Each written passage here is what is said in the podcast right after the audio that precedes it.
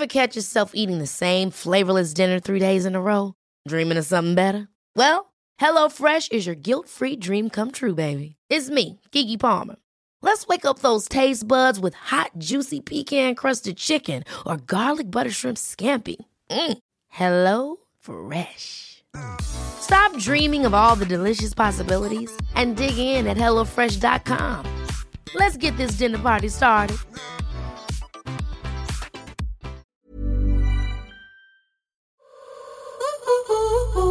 Simone de Beauvoir écrivait On ne naît pas femme, on le devient.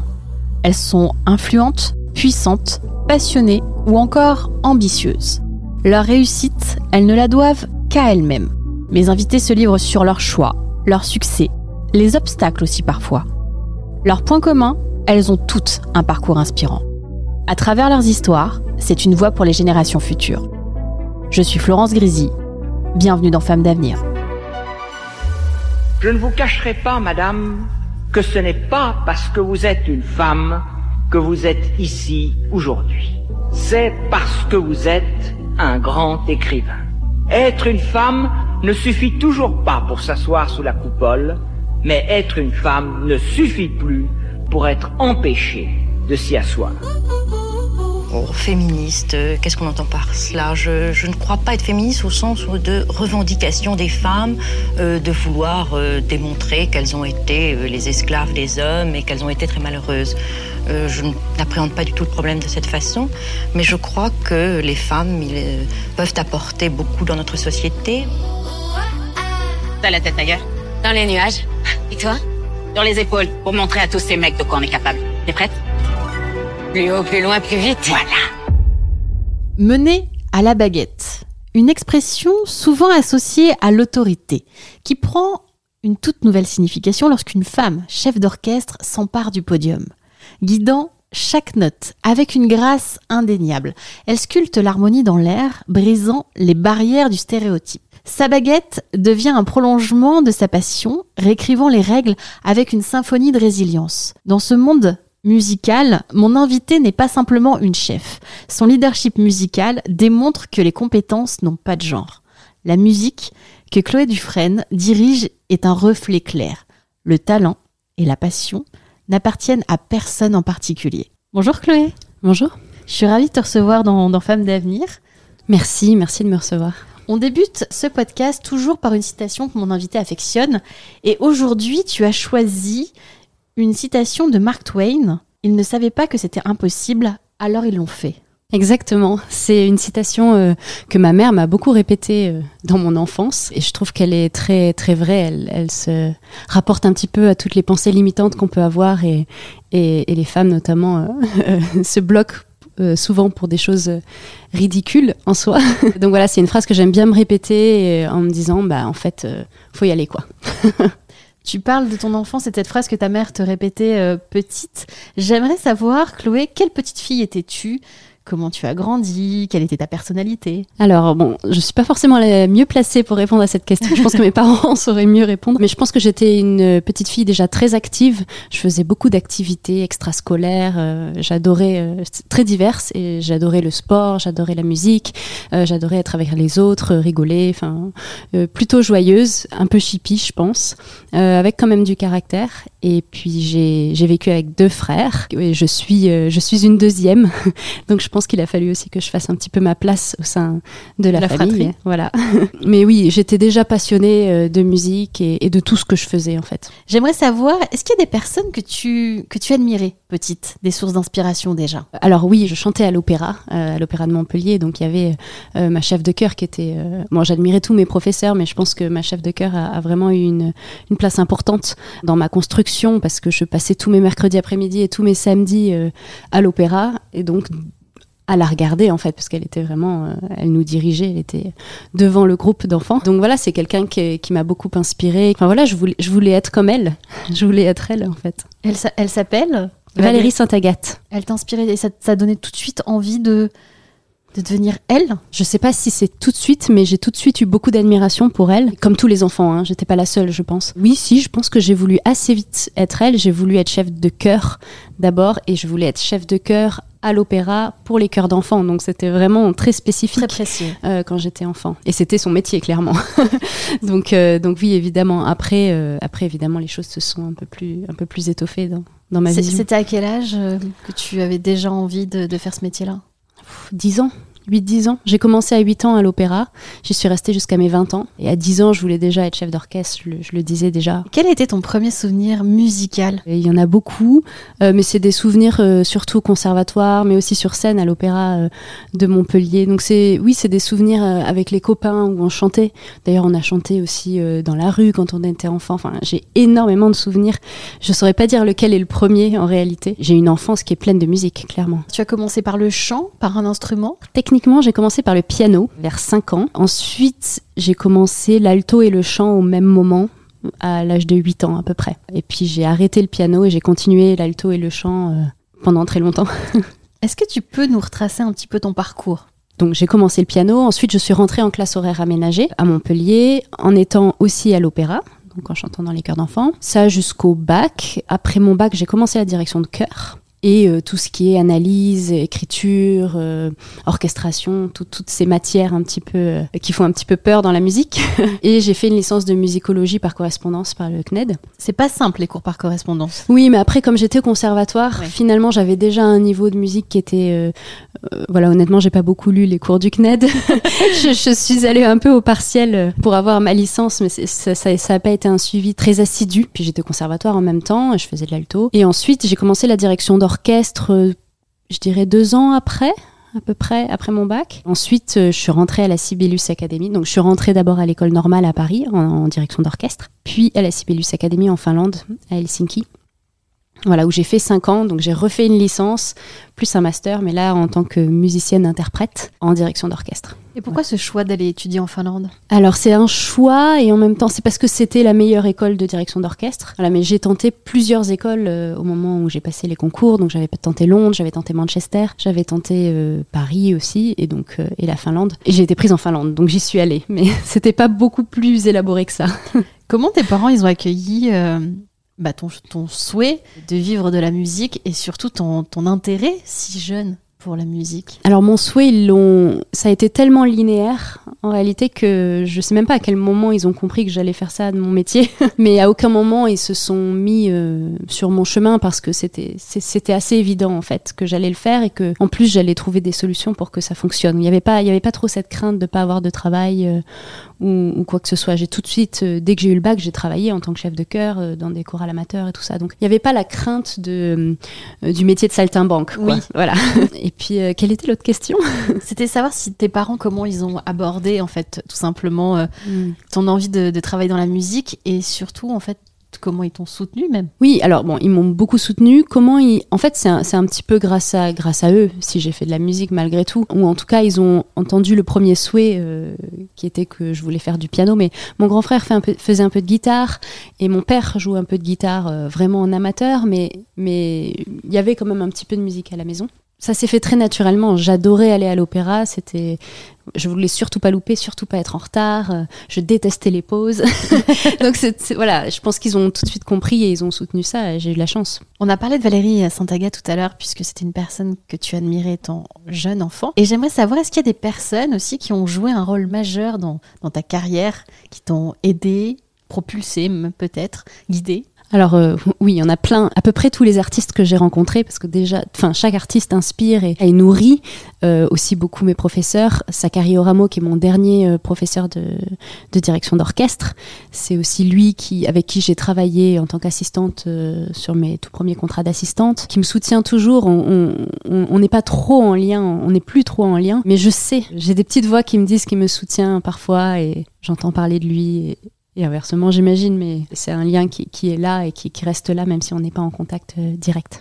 Et ton premier contrat, tu l'as eu quand? À quel âge? Quand est-ce où ça Premier contrat, c'est difficile à dire parce que j'ai eu plusieurs, euh, plusieurs vies, entre guillemets. J'ai eu des contrats en tant que chanteuse, j'ai eu des contrats en tant que chef de chœur. En tant que chef de chœur, mes premiers contrats, c'était euh, quand j'ai eu mon bac, quand j'ai commencé. En fait, j'ai tout de suite pris des chorales amateurs. Et en tant que chef d'orchestre, c'est pareil. J'ai eu des orchestres amateurs, donc euh, c'est un peu différent, mais des orchestres avec un orchestre professionnel. C'était, je dirais, en 2018, euh, bah, peut-être l'Assistana avec, euh, avec Sakari Oramo, je pense peut-être 2019, ça c'était en Finlande. Et en France, j'ai eu des contrats de chef de chœur aussi en tant que professionnel. Mais voilà, autour de 18 2018-2019, j'ai commencé euh, à travailler.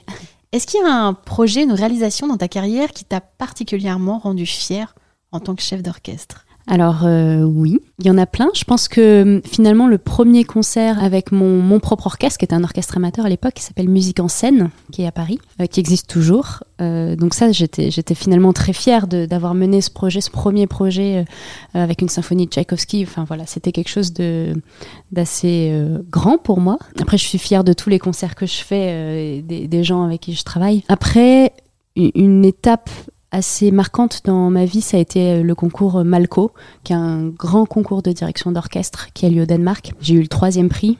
Mais voilà, c'est vraiment un concours très réputé qui a finalement pardon, euh, validé le fait que je pouvais être chef d'orchestre professionnel et que je pouvais prétendre justement à être sur le podium devant des orchestres de bon niveau. Tu as également été nommé, je crois, aux victoires euh, de la musique classique. Oui, Si je me trompe pas, l'année dernière, c'est ça Euh, 2022. Oui, c'est ça. C'est bien ça, oui. C'est pareil, c'est une belle distinction, ça aussi. C'est une reconnaissance de- du travail, euh, c'est une reconnaissance du travail en France. Et donc oui, oui, bien sûr, c'est, c'est, je suis très fière d'avoir été nommée euh, aux victoires, en effet.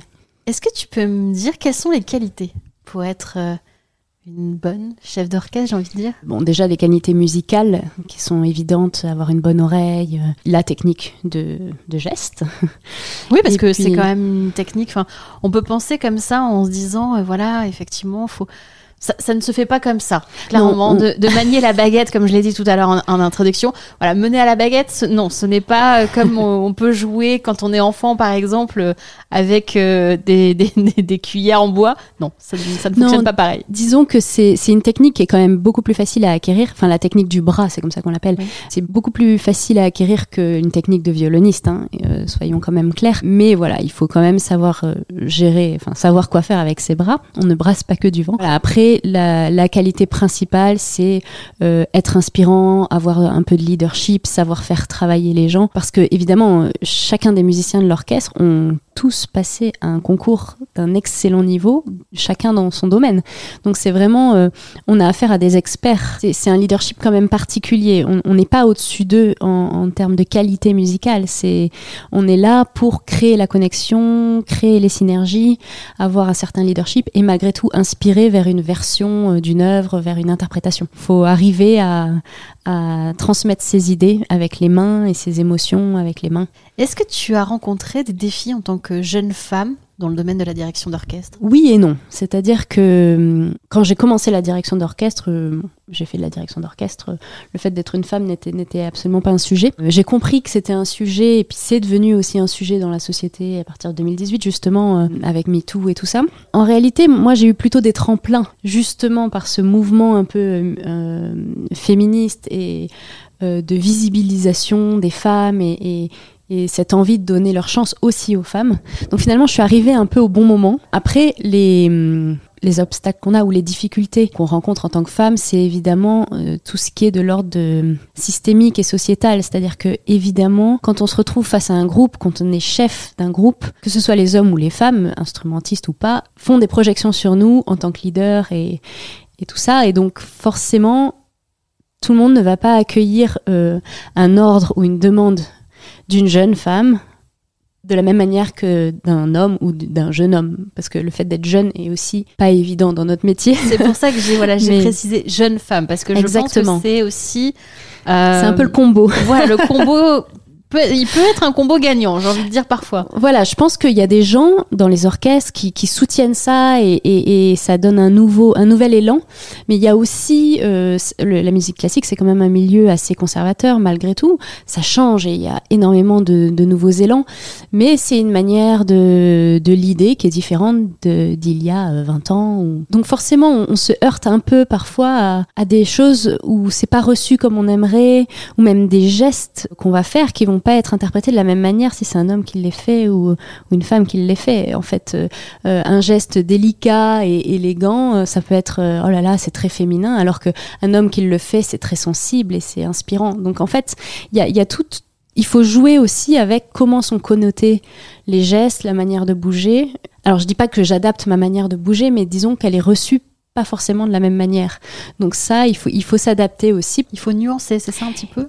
Je sais, je sais pas si je nuance non, mais en tout cas, je vais adapter pour, pour, que le message que je veux faire passer soit le bon. Donc, si je fais un geste et que le message n'est pas le bon, je vais l'adapter. Et chacun va avoir son propre langage corporel. Et il se trouve que je suis une femme, donc j'ai un langage entre guillemets de femme.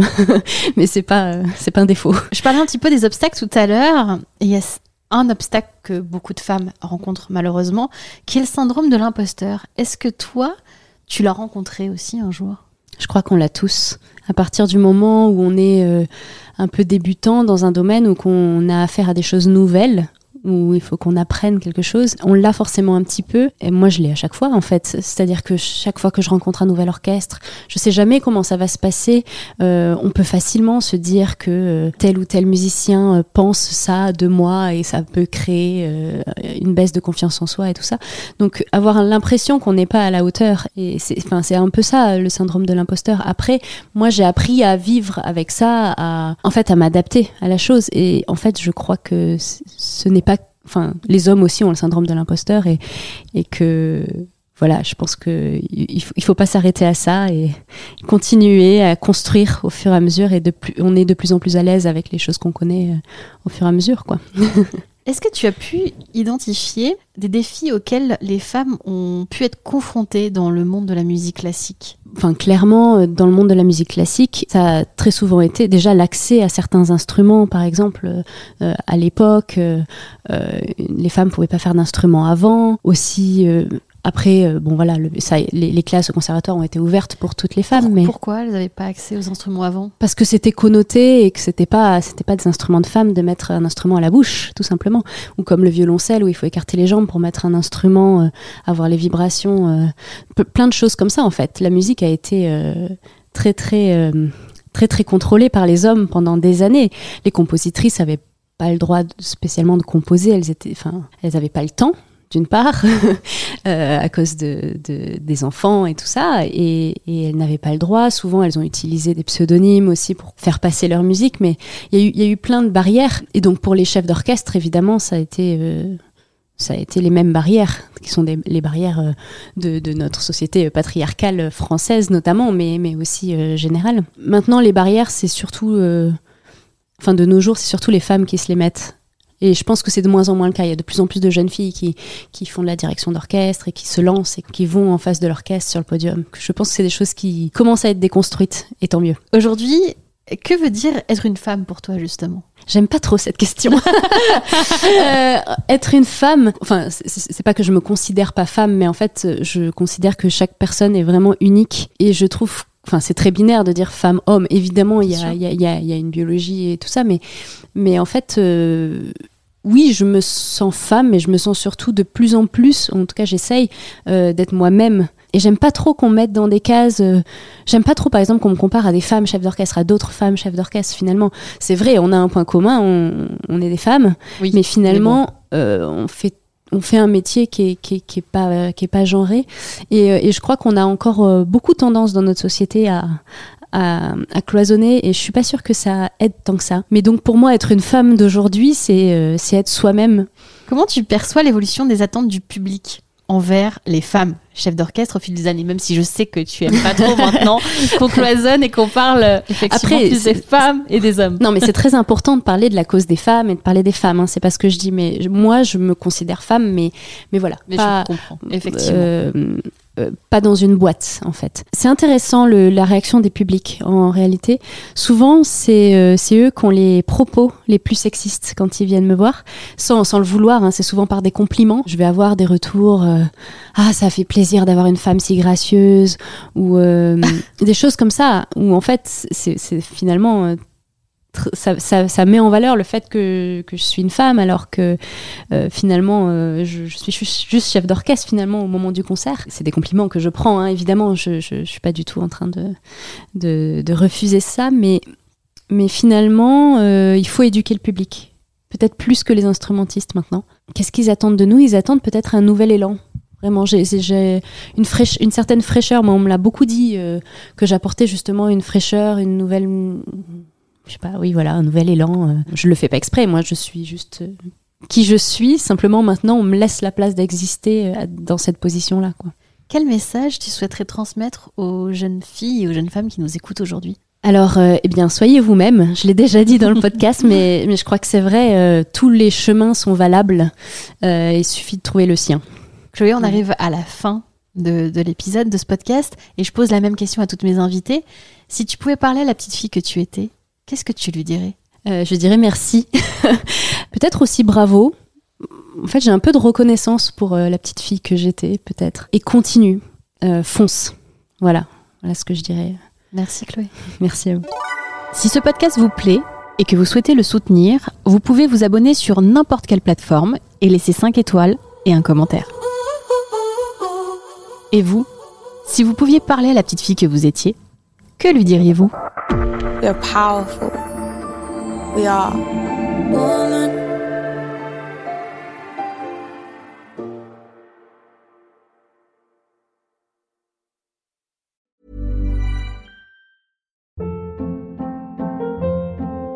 Hold up. What was that? Boring. No flavor. That was as bad as those leftovers you ate all week. Kiki Palmer here, and it's time to say hello to something fresh and guilt-free. Hello Fresh. Jazz up dinner with pecan-crusted chicken or garlic butter shrimp scampi. Now that's music to my mouth. Hello Fresh. Let's get this dinner party started. Discover all the delicious possibilities at hellofresh.com.